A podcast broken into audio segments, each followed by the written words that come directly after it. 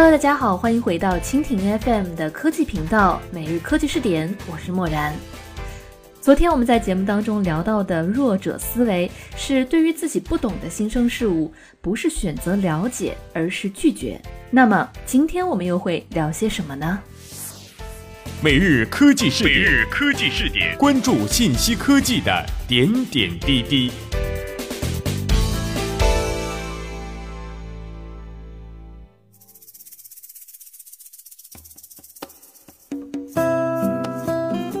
我想很多朋友的生活中也会遇到这样的人，他们希望很多东西可以轻松得到，而不愿付出代价，希望不用花什么成本，最好免费得到一样好东西。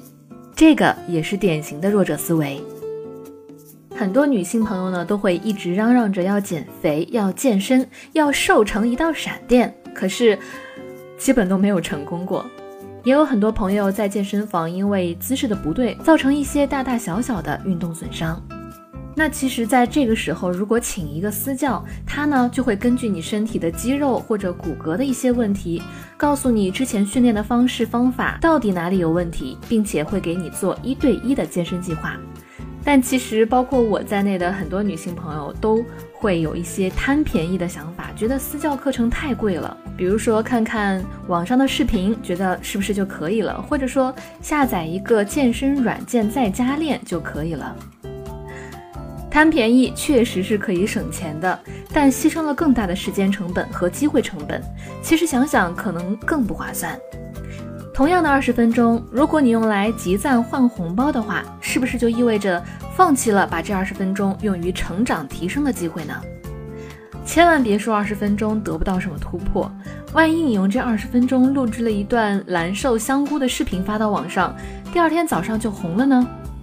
据说呀，蓝瘦香菇哥前些日子都已经结婚了，他也娶到了那个第一次为一个女孩子这么想哭的那个女生了。我们应该永远相信的是，好东西一定是不便宜的。互联网的最大好处在于，一样好东西因为可以被 N 个人购买，从而降低了每一个人的成本。如果2017年以前，好东西还可以以免费的方式给到大家，那是因为它需要获取流量和用户。当移动互联网通路已经铺成，好的东西肯定是会收费的，因为收费了才能体现价值对等。免费其实并不是一个正常现象，就像前两年的专车市场补贴大战，大家好像可以花很少的钱就拥有更好的出行服务。可是现在呢，价格又上来了，不是价格更贵了，而是市场回归了理性。其实呀，贪小便宜这种思维方式，本质上也印证了一个人的性格到底是属于索取性人格还是付出性人格。弱者一般都是索取性人格，因为他们害怕失去，希望得到更多，便不断攫取；而强者一般是付出型人格，知道自己精神的富有，更包容，更懂感恩，更愿意创造一些新东西给别人，世界呢便逐渐的转移到他们手上。而哪一种人更受欢迎，更容易让大家帮助他成功，大家心里其实都有数。所以说到了最后，强者愈强。弱者也愈弱，所以与其羡慕外面的可能，倒不如先改变你的思维方式。好了，关于这个话题我们就说到这里，感谢你的收听。如果你喜欢我们的节目，可以点击屏幕上的星星来收藏我们的节目。